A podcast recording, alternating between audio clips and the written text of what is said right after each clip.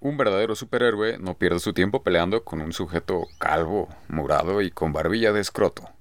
Un verdadero superhéroe salva al mundo eliminando a momias guanajuatenses, zombies, marcianos, monstruos clásicos y mujeres vampiro super sexys. El día de hoy en Cosas Mexicanas, Santo, el enmascarado de plata.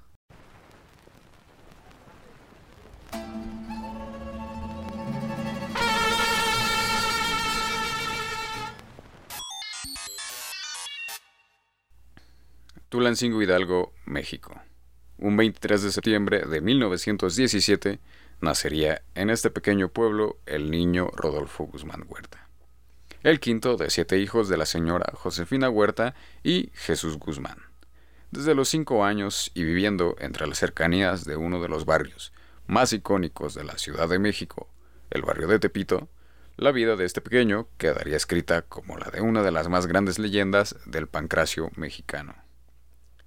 Con una vida bastante modesta y mientras el niño Rodolfo se encontraba estudiando en la escuela primaria, fue que su interés por luchar se fue haciendo cada vez más y más grande, pues él mismo relata cómo cada recreo luchaba junto a sus amigos en el pasto de la escuela. Pero el instante en que su interés por la lucha estallaría fue cuando junto a sus vecinos comenzaron a adentrarse en el mundo del Jiu-Jitsu de la mano de otro joven estudiante de nombre Ricardo Gutiérrez. Pero al igual que muchos de nosotros, en la adolescencia lo único que quería era pasar el tiempo. Él lo hacía jugando fútbol americano y otros deportes. Nosotros hoy lo hacemos en Facebook, viendo memes y eh, no ejercitando nuestro cuerpo. Pero de la misma forma en que nuestras mamás se enojan porque no hacemos nada con nuestra vida, la mamá de Rodolfo también lo hizo. Y bajo la amenaza de o estudias o trabajas, fue que él consiguió su primer empleo en una fábrica de medias, a cargo de su tío. En palabras del mismo santo, le iba bastante bien. Pero lo suyo, lo suyo era otra cosa. Así que dejó de hacer medias para él vestir unas, pero en color plateado, chingonas y brillantes. Y si quedaba alguna duda sobre el gusto de Rodolfo por la lucha libre, bueno, pues ahí les va. Con tan solo 16 años debutó como luchador Así es. 16 años es una edad muy corta. Piensa en lo que tú estabas haciendo a los 16 años. O si tienes 16 años, piensa que ya podrías debutar como luchador. En fin, como un verdadero campeón, y tras recibir 7 pesos por su triunfo en aquella noche, dijo, uy. Así dijo. Bueno, la verdad no. De hecho, él no sabía que le pagarían por luchar, pero pues obviamente quedó fascinado y qué chido que te paguen por hacer lo que te gusta, y más si se trata de golpear a otra gente. Sin embargo, a su madre, como una madre mexicana, no le agradaba esta idea. Así que siguió obligando a Rodolfo a tener un empleo de verdad. O más bien, más que un empleo de verdad, que no fuera a luchar y andar pelándose con, con gente. Y más con señores, porque recordemos que Rodolfo era un niño. Pero bueno, poco a poco iba teniendo más solidez dentro del mundo chístico, pero nunca dejó de trabajar, y mucho menos con lo que se venía después. Pues tras un asalto, su padre fallece, arrebatándole uno de los más grandes pilares en su vida. En palabras del mismo santo, relata que esta etapa fue una de las más complicadas. Sin embargo, más allá de la pérdida, él tenía un sueño y tenía que ser más fuerte que nunca. En un principio, no usaba máscara ni se hace llamar El Santo. En un principio usó el alias de Rudy Guzmán, pero por estos tiempos no era para nada exitoso, ni llamaba la atención. De aquí que decide enmascararse ahora bajo el alias de El Hombre Rojo. Esta parte dentro de la lucha libre mexicana es muy importante. Es una de las peculiaridades de este deporte de espectáculo, pues todos los luchadores enmascarados aportan un tono y un color distinto a cualquier otro lugar del mundo donde se pueda practicar este deporte. Es lo que hace icónico a la lucha libre mexicana. Aparte de que pues, le dan otro elemento al show. ¿no? El caso es que el hombre rojo tampoco funcionó. En primera, por ser un personaje novato y que apenas había tocado la lona. Y en segunda, porque el estilo de pelea de Rodolfo aún no estaba bien definido entonces, él vio una oportunidad y decidió colgarse de otro enmarado llamado el murciélago para hacerse llamar el murciélago 2. Pero el original dijo Nel, Nel, Nel, Nel, y pues hubo ahí una especie de problemas, no lo dejó usar la máscara, ni el nombre, ni nada, y pues la oportunidad de tener una identidad se fue. Así como un poco de reconocimiento, pues el murciélago ya era muy conocido en el ring. Dato curioso, el santo desde muy joven usó lentes de contacto, así que cada lucha que enfrentaba, pues era muy usual que perdiera sus lentes de contacto y, y no los podía encontrar. Entonces no era que se estuviera haciendo güey, simplemente estaba buscando su lente de contacto. Pero bueno, continuando con la historia, hubo muchos otros alias. E incluso, en palabras del ídolo, llegó a tener un atuendo vaquero para luchar. Pero fue que nuestro enmascarado tocaría las estrellas por primera vez en Monterrey, ciudad que fue clave para lo que vendría después en su carrera. Pues fue después de una función en dicha ciudad que conocería a Jesús Lomelí. Este señor entra al juego para dos cosas muy importantes. La primera es para debutar en la Arena México, la Catedral Mundial de la Lucha Libre. Y número dos, para ofrecerle la plata. Y no hablo del dinero. Bueno, sí, trajo dinero, pero no ese tipo de plata. Don Jesús Lomelí se encontraba armando un grupo de luchadores en trajes plateados. Muy chulos, por cierto. Tenía en mente desde un principio a Rodolfo para que entrara al equipo, pues ya lo había visto en peleas anteriores, así que lo llamó para ser parte de este. Al momento de asignar los nombres se le sugirieron tres, el ángel, el diablo y el santo. Rodolfo optaría por el último, y en una función en la Arena México un 26 de abril de 1942 debutaría bajo el nombre de El Santo en la mismísima Arena México. Que si tienen la oportunidad de estar por el centro de la Ciudad de México, vayan a ver una función de lucha libre ahí, por lo menos una vez en su vida. Es, es una terapia, es mejor que ir al psicólogo porque puedes sacar todos tus traumas y nadie te va a juzgar. Al contrario, te vas a divertir mucho. Ok, continuando. Es aquí donde la máscara plateada del santo cubriría a aquel muchacho lleno de ilusiones para convertirlo en leyenda. Con una ya excelente solidez económica para los tiempos, el santo se casa con la mujer que se convertiría en el amor de su vida y con quien no tendría ni uno, ni dos, ni tres, ni cuatro, ni cinco, sino diez hijos. Sí, le, le echaron ganas, le echaron ganas. Aparte eran otros tiempos pueden preguntarle a cualquier otro de sus abuelos y a sus 20 tíos. En fin. Para este entonces, las bases del santo ya estaban bien forjadas, pues se dedicó a pulir todo este tiempo su estilo. Incluso viajó a Guadalajara, otra importante ciudad de México, a entrenar con el mismísimo Diablo Velasco. Este señor era la persona con la que tenías que ir para aprender lucha. No había nadie en el país y quizá en el mundo que enseñara la lucha libre como la enseñaba este señor. Pero bueno, otro día ya expandiremos eh, mucho mejor el tema de la lucha libre. Era, era como el maestro Miyagi de la lucha. y la mayoría de las leyendas del cuadrilátero mexicano pasaron por las enseñanzas del diablo. Aparte, imagínate hacerte llamar el diablo y enseñar cosas y haber tomado clases con el diablo. No sé, era algo muy chingón. Pero bueno, el diablo le enseñó lo que le tenía que enseñar y ahora sí, con todos estos elementos, el personaje del santo se forjaría como lo que conocemos hoy en día. Su principal promesa fue siempre mantener el personaje. Ser un ejemplo fuera y sobre el ring y, sobre todo, a deleitar a su público en cada función en propias palabras del ídolo plateado, me propuse conservar mi máscara contra viento y marea, pues era la máxima expresión de mi personalidad, el símbolo perfecto del misterio que podría rodear mi figura en el encordado. Pero esto no fue nada fácil, pues mantener una incógnita es mucho más complicado en el mundo real que en el mundo de las historietas, pues incluso tuvo que ocultar quién era realmente a sus hijos. Literal, era un superhéroe de la vida real. Pero bueno, al final tuvo que decir quién era. Les confesó a sus hijos la verdad, porque todos los días era lo mismo. Oye papá, ¿por qué nunca estás cuando está el santo? Oye papá, ¿qué onda con estas medias plateadas? Oye papá, ¿por qué estás tan mamado? Oye papá, ¿por qué llegas todos los viernes todo sangrado? Cosas así.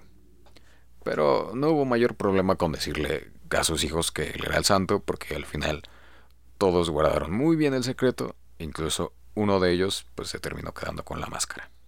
Pero pues de ahí en fuera ya, no hubo mayor problema con eso. Con ya gran reconocimiento, nuevamente el destino pondría a prueba su entereza, pues a principios de la década de los 50 su madre muere. Parte de Rodolfo también muere, pero es el mismísimo santo quien le da ánimos para seguir adelante. Debía ser fuerte por su esposa y por sus hijos, y es aquí donde la máscara se encargaría a Rodolfo por la vida. Todo lo que había creado el santo como personaje era bastante único, desde la manera de guardar su identidad, su estilo de lucha y la gran admiración por parte de chicos y grandes le darían bastante notoriedad en la lucha libre y en la cultura popular. Si ya se había convertido en un ídolo y ya era uno de los luchadores más populares, conocer a José G. Cruz lo llevaría ahora sí a las estrellas. ¿Quién es José. Cruz? Bueno, era un importante empresario y escritor que le propuso al santo ser el protagonista de una historieta. Una historieta donde posaría a enfrentar a villanos como rateros, pero también enfrentaría a zombies y cosas por el estilo. Estos eran los verdaderos superhéroes. Estos eran las verdaderas historias que decías, wow, no, no las historias de Marvel. No, esas no, esas no son las buenas. Las buenas eran estas. Eh, también es el mismo José G. Cruz, al hacer la historieta, quien le daría el mítico sobrenombre de El Enmascarado de Plata. La verdad estaban bien chidas las historietas. Eran, eran una especie de fotomontajes, eh, pero a vez eran collage, pero tenían un poco de ilustración. Eh, pues creo que ya la mayoría están ahí por internet o las pueden conseguir en un mercado de antigüedades, pero son verdaderas joyas, la verdad. Sí, ya, es más, si tienen cómics de otra cosa, tírenlos y en su lugar pongan las historietas del santo. La historieta fue todo un éxito. Todo el mundo la leía. Los niños, los grandes, todos, todos, absolutamente todos, hablaban de las aventuras del enmascarado. Pero así como trajo éxito, esta historieta también traería muchos problemas. Más que nada, demandas. Pues hubo una época en que el santo dejaría de posar para la revista y pondrían a otro personaje, pero pues usando la imagen del santo. Hubo ahí problemas de suplantación, etc. Toda clase de problemas que hay alrededor del el uso de una imagen de alguien. Pero uno de los más notorios fue que por el calor de la discusión, en una edición de dicha revista, José G. Cruz publicaría el rostro de Rodolfo Guzmán. Consiguió fotos, le tomó fotos, de, no sé de dónde sacó, pero el chiste es que en una edición en la contraportada publicó la foto de Rodolfo sin máscara y dijo, ¿saben qué? Este es el santo. Esa fue la primera vez que desenmascarían al ídolo. Pero, pues, no sé si por la discusión nadie se tomó en serio que en realidad ese fuera el santo. No sé. El chiste es que al final ya de todas estas demandas, pues el santo desistió porque ya era muy cansado ir a los tribunales y José G. Cruz se murió. Entonces, pues ya se acabó este problema y fue punto final en esta situación. Aún así, son estas mismas historietas donde el santo luchaba con seres terroríficos las que abrirían paso a sus películas. Oh sí. El mismo Santo dice que nunca le llamó la atención el cine. Simplemente no era algo a lo que él se quisiera dedicar, pero tras estar insistiendo insistiendo y insistiendo y con 30 mil pesos de por medio, que era lo que yo me hubiera comprado con eso. En aquellos tiempos, el santo dijo, juega. Dijo, va, va, va, va, va, va, va. Y es cuando se van a Cuba en el año de 1958 a filmar dos películas escritas por Enrique Zambrano y Fernando Cés. Estas eran Santo contra el cerebro del mal y Santo contra los hombres infernales. No solo la sería un género muy importante dentro del cine. La proyección mundial también llegó. Aunque el santo no estaba muy convencido, pues estas películas fueron consideradas por él como lo peor que había hecho en su vida. Así de en serio hice esto, o sea, ve, el fondo es de cartón, los vampiros son de plástico. Bueno, no tanto así, pero la producción sí era muy mala, lo cual hacía que no quedara conforme. Pero a la gente le gustaron estas películas hechas con tres pesos, literal hechas con tres pesos, y dijo, bueno, si gustó, pues dale, es aquí donde la pantalla haría ver al santo como un chingón, más chingón de lo que ya era en el ring. Porque la cosa estaba así. Primero, el espectáculo que daba en el ring. Era un buen atleta, tenía un buen estilo como luchador, y los niños lo veían con una ilusión en el ring por el despliegue de fuerza que mostraba. Y luego, verlo en el cine pelear contra vampiros, brujas y monstruos, no se creaba ahí una conexión mágica con el personaje. Yo también las vi y a pesar de que no soy un viejo, pues era chido ver que un personaje así de la vida real ocupaba un papel tanto en el mundo deportivo como en el mundo del entretenimiento. Era muy chido, la verdad, yo sí decía, yo quiero ser como él. De hecho, no, no están para saberlo, pero yo de niño quería ser luchador. Pero bueno, es importante mencionar que su personaje tuvo una evolución bastante importante poco a poco se fue convirtiendo en una especie de James Bond, pero con también como Constantine, el que pelea con demonios, pero con máscara. Eh, tenía un mundo clásico, pero sigue teniendo máscara. Luchaba con vampiros y con personas con su máscara.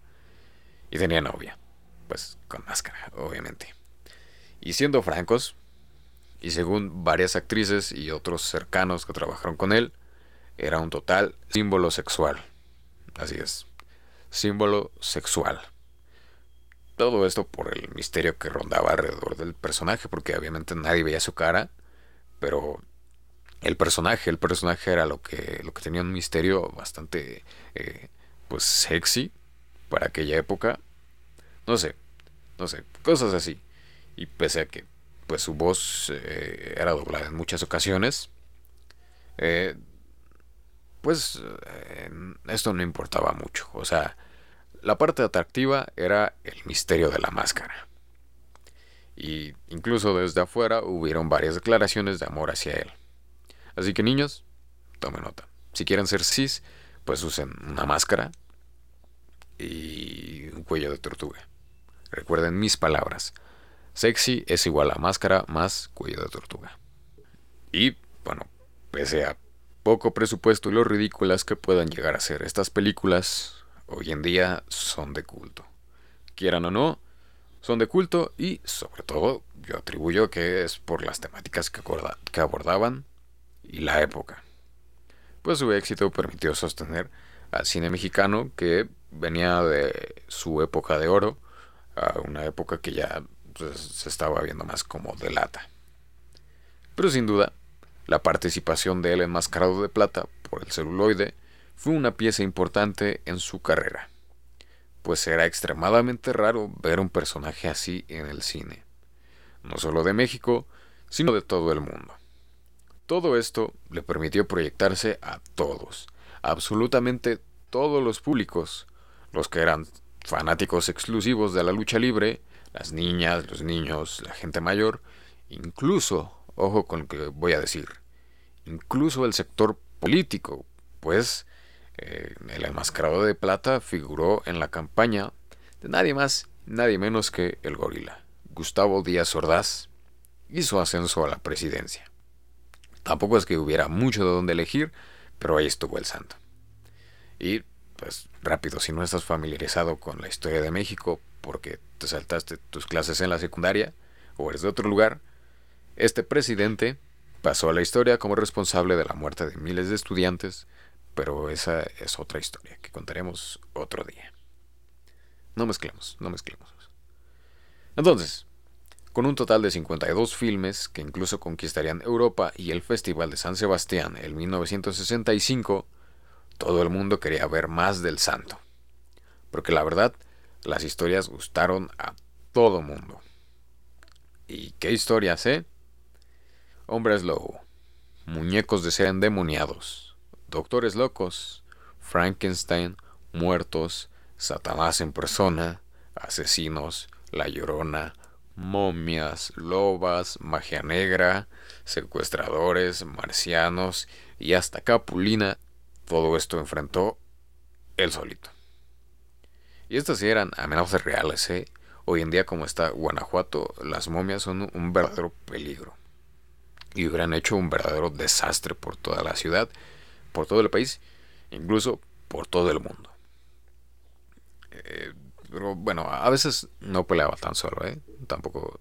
A veces eh, compartió escena con nada más y nada menos que Blue Demon y Mil Máscaras, que ya hablaremos de ellos en su respectivo episodio. Pero la mayoría era el solito, ¿eh? A puño limpio y nada de, ay, ay, mi traje, mi traje no puedo pelear sin mi traje, nada. Sin camisa, nada más con su máscara y sus mallitas plateadas, o veces sin eso.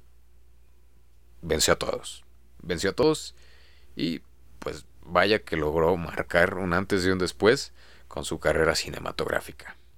Y así darle a la cultura popular de México un icono más. Pero, pues obviamente, hacer tantos filmes obviamente traería polémicas. Y durante mucho tiempo, un filme dio un sinfín de estas. Incluso desencadenó una leyenda urbana que por muchos años eh, pues estuve diciendo pues si real, no es real, existe, no existe. Y estamos hablando de una película. Resulta que muchos filmes del enmascarado se exportaban a muchos países del extranjero, en particular de Europa y Asia. Sin embargo, pues el público extranjero es... Eh, tiene gustos raros. Tiene gustos raros. Entonces, pues había muchos intereses y es aquí cuando la polémica del filme erótico del santo salta a la luz. Por lo que encontré y se platica, al santo se le dio la idea de hacer una película erótica. Pero él dijo Nel porque, pues la verdad para él, lo que más importaba era la integridad del personaje. Entonces no le entró a eso y bueno, pues la película que se tenía en mente se filmó como era en un principio. ¿sí? Él dijo, no, no voy a compartir cuadro con desnudos totales. ¿sí? La película original que se filmó, vaya, eh, la primera versión era Santo y el Tesoro de Drácula. Se filmó normal, una historia como la de sus anteriores filmes, en fin. Pero, pero, el director que era René Cardona dijo, bueno, ya está filmada, ya, aparece el santo, eh, que es una de las cosas que piden. Ahora viene la segunda versión. Y pues la segunda versión tuvo unos pequeños cambios. Básicamente era el tesoro de Drácula, aunque bueno, ya no era el tesoro, sino el tesorito, y ya no era de Drácula, sino de unas vampiras que salían ahí. También, cosa curiosa, esta segunda versión era a color, eh, por lo que pude ver, el santo y el tesoro de Drácula era blanco y negro, y esta nueva película pues estaría a color, pues para más detalle. La película ahora cambiaría de nombre a El vampiro y el sexo, claro que sí. Sexo, sexo, sexo, mucho sexo. Bueno, la verdad no había sexo, pero el título llamaba la atención. Como ya lo dije, básicamente era la anterior película, pero ahora en las escenas donde salía una legión de vampiras y otros personajes femeninos, pues estos se desnudaban porque pues porque sí, ¿no? Porque el público extranjero quería ver ese tipo de cosas y pues era la primera vez que una compañía así de cine eh, recurría al desnudo frontal de no una, varias actrices del mismo cuadro. Eh, no era porno, no era porno porque pues no hay escenas de sexo explícito, pero para la época pues sí eran las escenas de wow, wow, wow, ¿qué está pasando aquí? ¿Por qué hay eso a cuadro? Aparte eran los sesentas. Eh, eran otros tiempos. Lo voy a dejar como que eran otros tiempos. Pero bueno. Por mucho tiempo se creyó que esta película no existía. Que solo habían hecho la portada y tomado algunas cuantas fotos. Pero obviamente existe. Se creía que no existía porque la polémica que causó evitó que esta saliera a la luz, al menos de forma pública, entonces puede ser que sí se exportó, pero pues nadie en México la conocía hasta que hace algunos años la encontraron y pues obviamente llegó a internet y una vez en internet pues ya es muy difícil que desaparezca. Como ya lo dije, existe y yo la encontré. Yo la encontré en un lugar pues que es muy conocido y aunque no les diga que yo les diga que, que no la vean, obviamente la van a ver, viejos cochinos, pero bueno, hagan lo que quieran. Yo solamente estoy diciendo que sí existe. ¿Sí? Obviamente se exportó y acabó en algún librero de un pervertido sexual italiano de los 60. Pero bueno, por ahí está. Solo que les advierto, pues no... Si son niños o si tienen niños, pues no la vean. Porque aparte, si la encuentran, pues eso los va a llegar a otro lugar en el cual no van a querer estar. Pero bueno, ya no voy a hablar de eso, ni de la polémica, porque al final de cuentas pasó, porque digo, esta versión ya se hizo ya que estaba filmada la película original, entonces pues al santo pues no le importó, ni le afectó, ni nada. Se hablaba de eso, pero pues en fin, pasó a segundo plano y... Eh. El santo siguió haciendo su carrera, llena de éxitos tremendos, títulos individuales, de pareja. Eh, hay un luchador, otro gran luchador que se llama el Rayo de Jalisco, con el cual también ganó muchas cosas en pareja. Fue campeón welter, campeón medio, luchó en todo el mundo, Europa, Asia, Sudamérica, todo el mundo. Todo el mundo llegó a conocer por lo menos una pelea de El Santo. También fue inspiración de muchos y sobre todo, una de las cosas más importantes que puedes tener como luchador es el placer de arrebatar una máscara o una cabellera.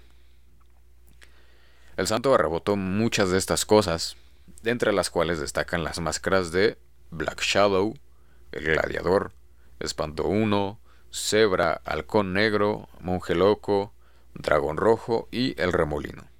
Y las cabelleras de Rubén Juárez y el perro aguayo, por poner algunos ejemplos de las más importantes.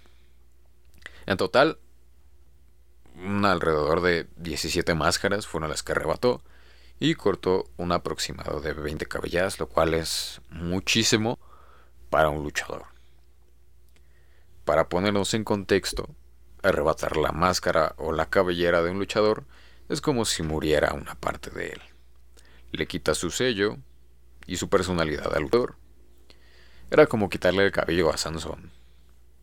Pues en estos elementos el gladiador pasaría a ser un sujeto más encima del ring.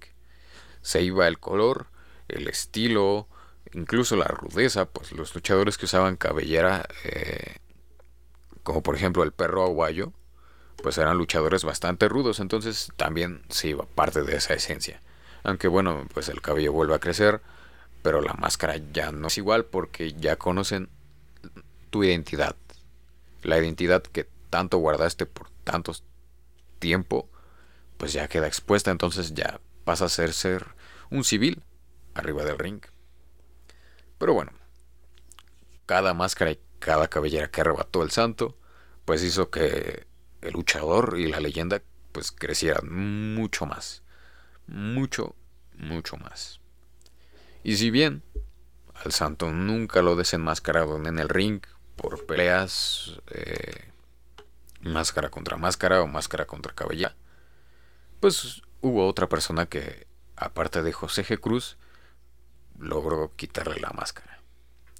¿Quién es esta persona? Pues nada más y nada menos que Chespirito. Roberto Gómez Bolaños, responsable del Chavo del Ocho o el Chapulín Colorado, le quitó la máscara. Esta es una anécdota que Chespirito cuenta en el libro de sus memorias y va más o menos así. Resulta que Chespirito cuenta como tras un viaje a Nueva York en el que voló junto al Santo y Blue Demon porque iban a dar eh, un espectáculo en el Madison Square Garden, eh, pues él iba con ellos, ¿no? Todo muy casual. Obviamente ellos iban con máscara, pero en eso Chespirito deja de ver las máscaras. Entonces se metieron estos dos vatos. Pero lo que llamó su atención fue que vio a dos sujetos casualmente vestidos igual a como iban los luchadores uno con la voz del santo y otro con unas manotas como la de Blue Demon, porque sí tenía unas manotas. Entonces Chespirito se da cuenta de esto, pero pues todavía no dice nada. Pero todo se descontroló cuando llegaron fans a pedirle un autógrafo a Chespirito y este siendo Chespirito pues dijo, ok, les doy su autógrafo, pero ¿por qué no aprovechan para pedirle también uno al santo? Ese señor que está allí, así como lo ven, es el santo. Entonces, pues, eh, el santo que estaba cerca de ahí alcanzó a escuchar esto y con unas ganas de querer patear a Chespirito, pues tuvo que aguantárselas. Tuvo que seguir el juego y dijo Simón, yo soy el santo y este señor que está aquí a mi lado es Blue Demon. Todos salieron embarrados. Pero, cosa chistosa, nadie creyó esto. Pensaron que pues Chespirito siendo Chespirito estaba jugando una broma a dos señores que estaban ahí y pues nadie hizo caso. Entonces eh, pues estos dos luchadores quedaron a salvo.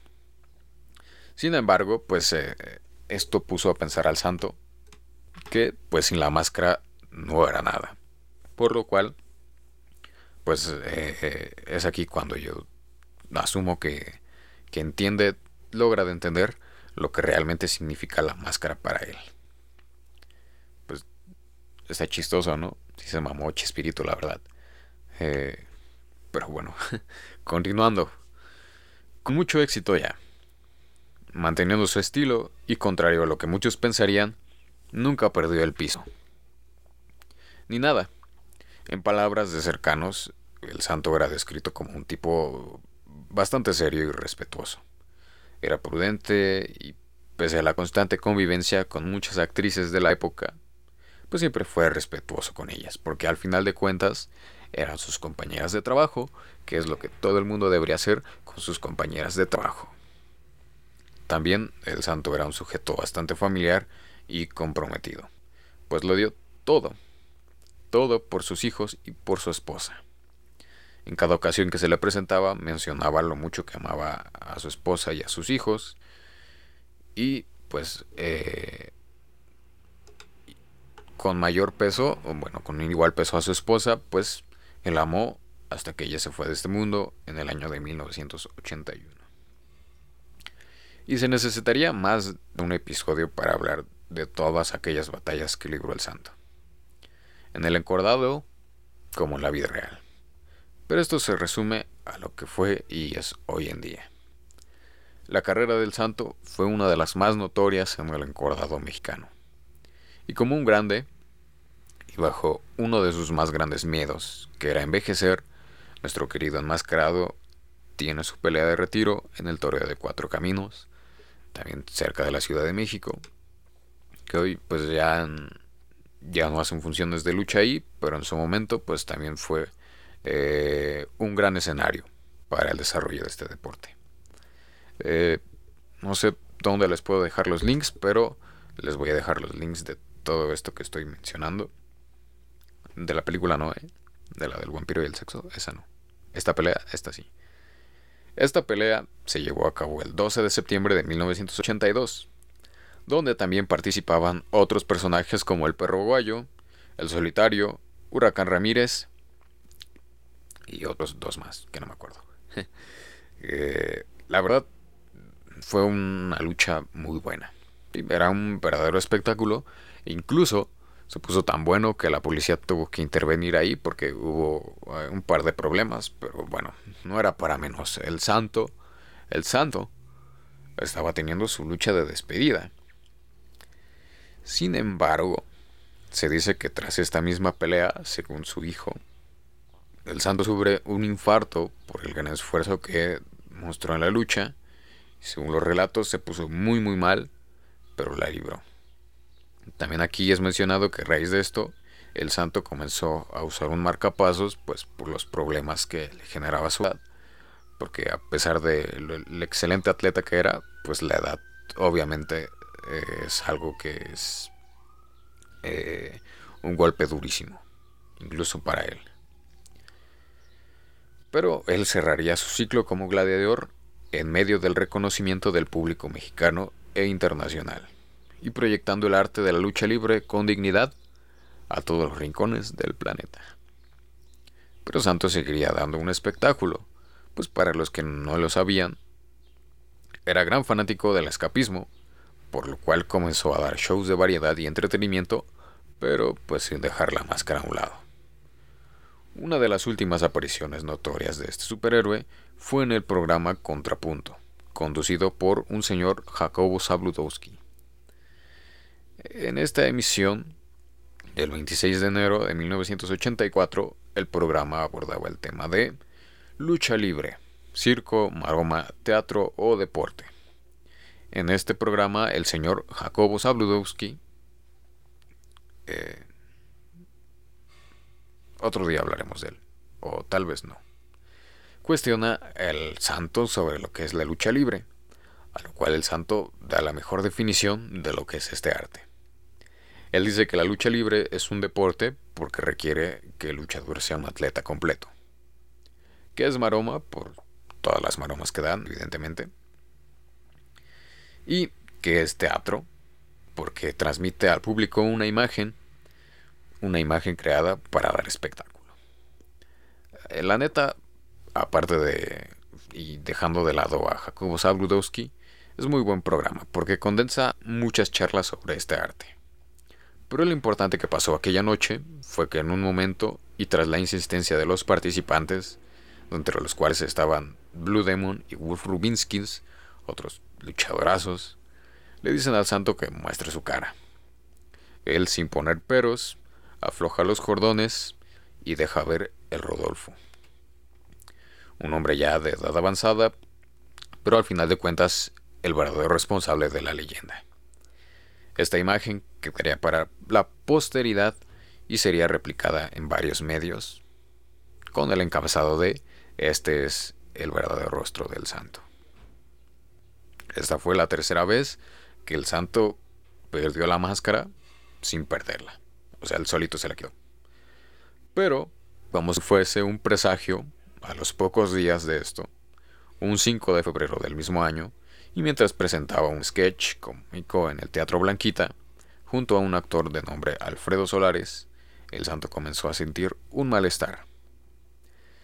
Luego de la representación del sketch, Luego se dirigió al hospital.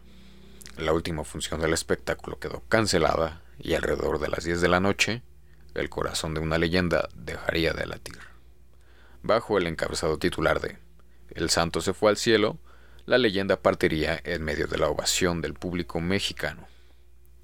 Y era dando la máscara a uno de sus hijos, fue que Rodolfo se fue.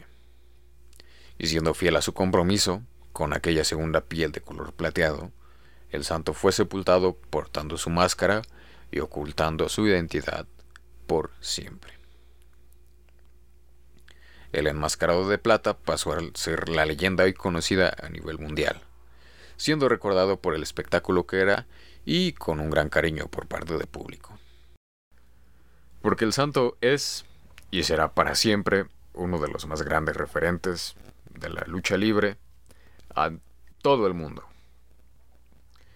Con cada una de sus llaves en sus más de sus 10.000 luchas, nos dio horas de entretenimiento derrotando enemigos en el ring como en la pantalla grande. Fue un verdadero superhéroe de la vida real y ayudó a conformar la identidad moderna de México, influenciando el deporte y el arte. Porque hablar de él es hablar de la riqueza que surgió del barrio y de esa otra cara del país que es la cultura popular, llena de color y de alegrías. Desde la tercera cuerda, yo me despido. Mi nombre es Manolo y esto fue Cosas Mexicanas. Recuerden que este podcast está disponible en Spotify y en breve en todas las plataformas de podcast, en YouTube y síganos en arroba cosas mexicanas, en Facebook, Instagram y ya. Y a mí, ¿por qué no? Arroba un tepache, reclamos, halagos, todo ahí. Esto fue todo, nos escuchamos la próxima semana. Bye.